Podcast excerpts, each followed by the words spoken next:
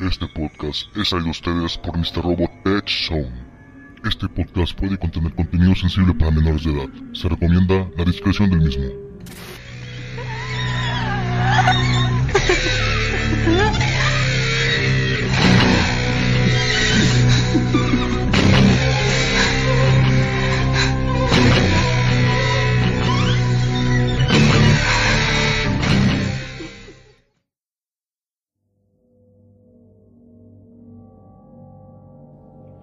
La historia detrás de los cuadros malditos de los niños que lloran.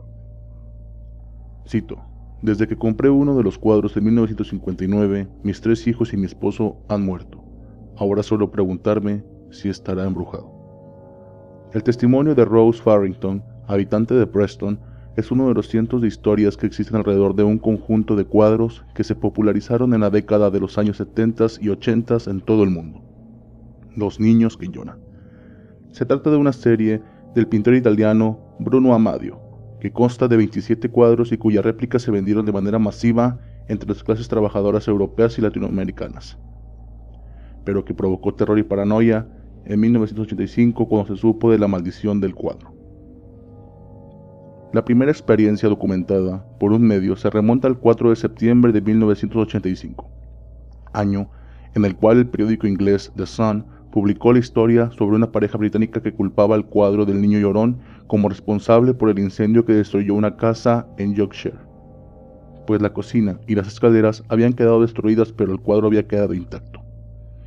El periódico, de carácter amarillista, no perdió el tema y completó la nota inicial con una que incluía declaraciones de un bombero de Rotterdam que afirmaba haber sido testigo de múltiples incendios en la zona a la que solo sobrevivía el cuadro. Aunque el bombero jamás mencionó la palabra maldición o embrujado, el editor de The Sun lo empleó en encabezado de la nota y agregó el hecho de que más de 50.000 copias de El Niño Llorón habían sido vendidas alrededor del Reino Unido.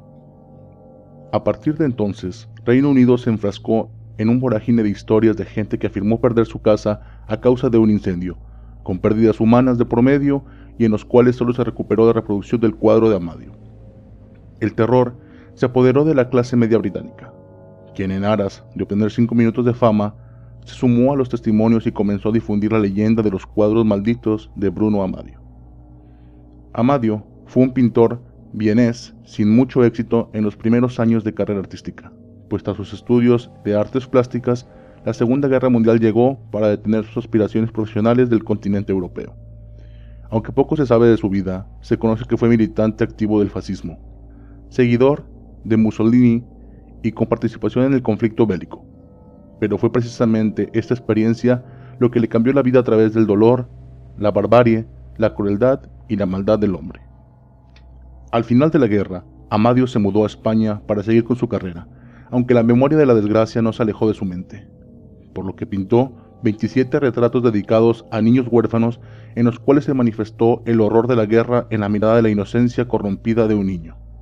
Sin embargo, la leyenda se funde con la historia del pintor, quien utilizó el seudónimo de Giovanni Bragolin para firmar sus cuadros.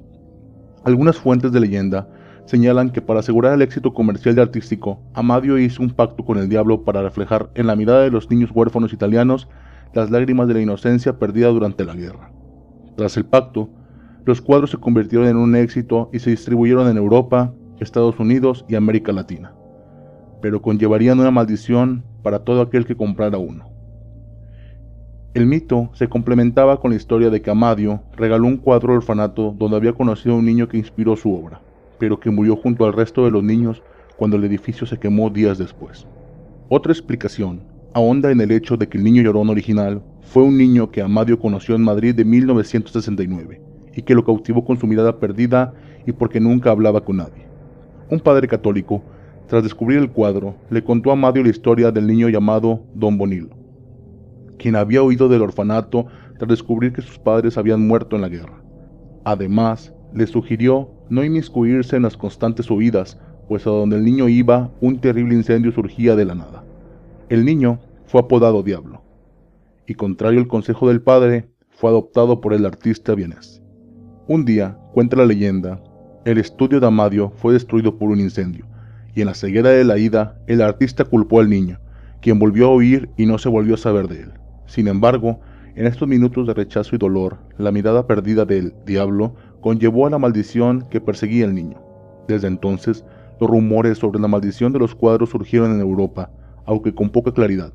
Hasta 1976, un carro explotó al chocar contra un muro. Aunque era imposible reconocer al conductor, el mito cuenta que lo único que rescató fue la licencia de un joven de 19 años llamado Don Bonil.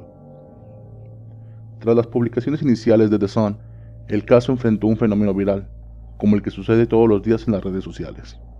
Pues tanto este rotativo como otros más que buscaban hablar del tema llenaron sus páginas de historias de sobrevivientes, testimonios y confirmaciones de bomberos y pseudocientíficos. Incluso aquellos cuadros que fueron acumulados y resguardados por el cuerpo de bomberos se incendiaron misteriosamente. Aunque el hecho fue cubierto por el rotativo como una prueba de la maldición del niño llorón, se sumaron las historias de quienes intentaban destruir el cuadro y este no se incendiaba, condenado a quien lo había intentado a una maldición. Otros más incluso aseguraban que el cuadro podía ser de buena suerte.